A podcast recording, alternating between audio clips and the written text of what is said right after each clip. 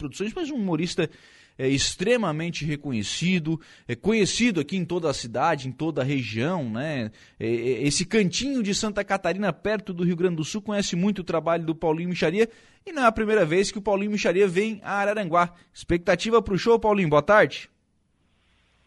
Boa tarde, meu irmão. Tudo bem? Tudo tranquilo e com Uma você? Boa tarde aí a todos, todos os teus ouvintes.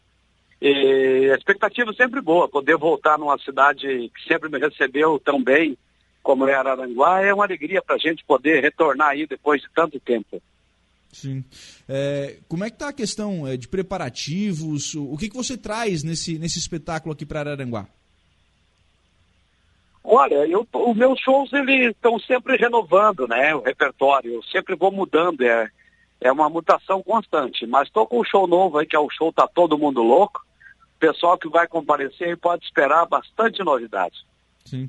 É, até porque, né, os vídeos, enfim, hoje em dia esse trabalho com, a, com as redes sociais acaba é, propagando também o teu trabalho, né?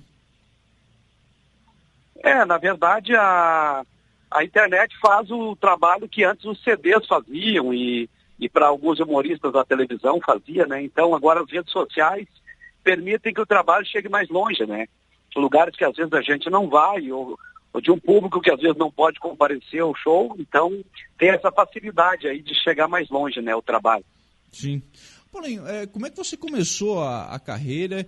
É, como é que você é, se decidiu, né, por, por talvez largar outras atividades e iniciar no humor? Olha, eu desde criança eu queria ser palhaço de circo, né? Desde criança eu tinha esse sonho, queria fazer humor. E ao longo da, da, minha juventude, adolescência, sempre fui tentando fazer algo nesse sentido. E aí depois eu mudei para a cidade de Gramado e comecei a trabalhar em restaurantes, fazendo shows, né, fazendo versos de improviso e contando piadas. Então fazia em cafés coloniais, churrascarias, hotéis, dentro de ônibus, né? Durante nove anos eu fiz a, a minha faculdade no humor, fazendo humor dessa forma, para tentar aprender como agir diante de um público específico, né? E até afirmo que até hoje estou aprendendo ainda, a gente nunca consegue aprender tudo. Sim, é claro que a experiência vai, vai mostrando também um pouquinho daquilo que o público espera do, do comediante, né?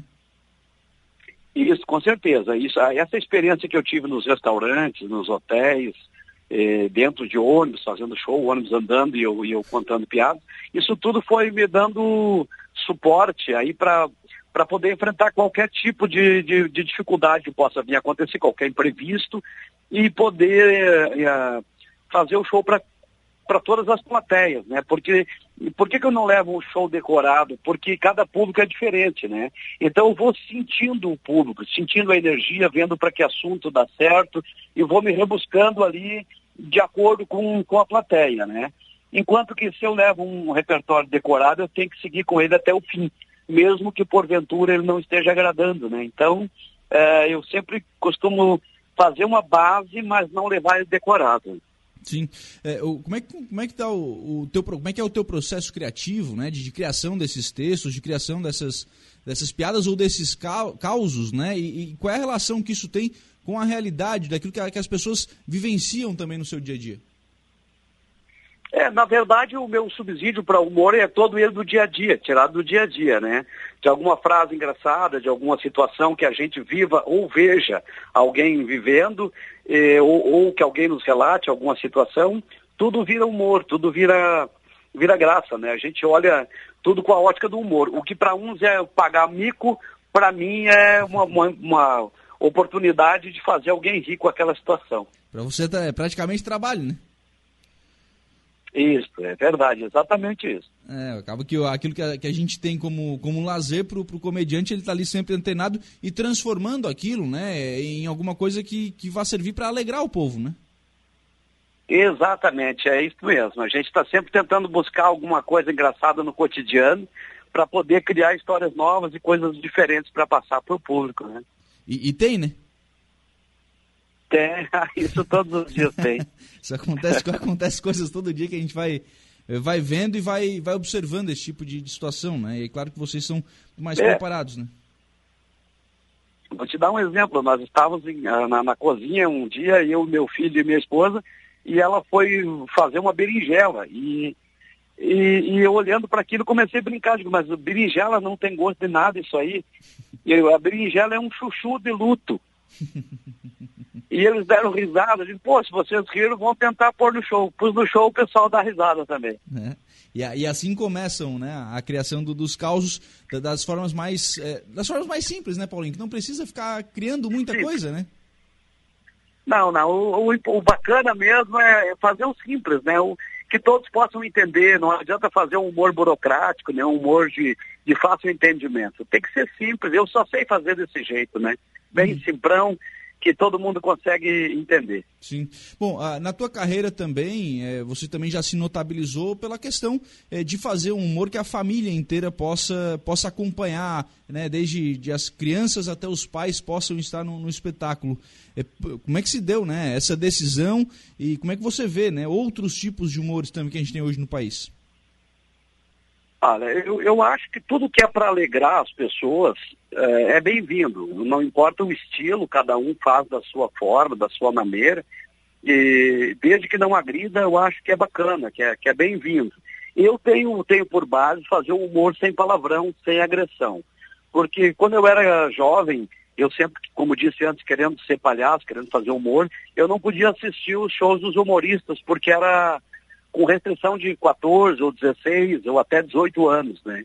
Menos que essa idade não podia assistir. Então eu ficava muito frustrado. Aí eu dizia, se eu puder fazer isso algum dia, eu quero fazer de modo que as crianças possam assistir também. E, e, eu tenho por base a família, né? Então, uma piada que eu não posso contar perto da minha mãe ou da minha irmã, eu não posso contar perto da mãe ou da irmã de outras pessoas. É uma questão de princípios, né? Sim, sim. É, e tem dado certo, isso não tem é, de forma alguma retirado o público, né, Paulinho? Não, pelo contrário, pelo contrário. Enquanto que na maioria dos, dos, shows de humor vai só um da família, eu consigo levar a família toda, o pai, a mãe, os filhos, a avó, enfim. O, o Fernando Sabino da 912 Produções, que está nos acompanhando, mandar um abraço para o Fernando, né? Ele, ele que gosta dessa parte de poder vir a família inteira, né? Perfeito, eu acho que é o, o caminho. Como te disse, eu não critico quem, quem faz ah, diferente ah. de forma nenhuma. Eu acho que cada pessoa tem o seu estilo, o seu jeito, sua forma de fazer.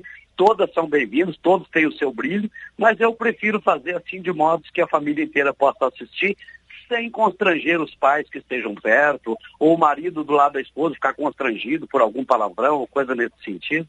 Eu prefiro fazer o humor assim mais, mais sadio. Né? Nós vivenciamos, eh, Paulinho Micharia, um tempo de ainda, né, de, de pandemia, enfim, e, e, é um tempo em que o, a população, né, a, a sociedade está tá precisando dar relaxada também, né, está precisando encontrar formas é, de extravasar um pouquinho, fica muito apreensiva, muito, muito preocupada. O humor é uma saída? Ah, eu acho que o humor sempre foi uma saída em todos os tempos, né? Porque o humor traz qualidade de vida. A pessoa que não ri fica amarga, e, e fica depressiva, e a depressão nada mais é do que uma tristeza profunda.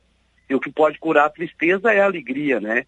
Então eu penso que as pessoas sempre precisaram, e agora mais do que nunca, sorrir, sair um pouco, extravasar, porque daí tu fica ali uma hora e meia rindo, tu esquece os problemas, dificuldades, tu, tu aumenta a tua imunidade, porque a alegria te traz é, benefícios para a saúde, é, eu acho que é muito positivo e as pessoas estão precisando disso. Estão precisando sorrir, as famílias precisam esquecer os problemas, porque a gente só vê notícias ruins e tragédias e, e previsões ruins e a gente sabe que não é tanto assim.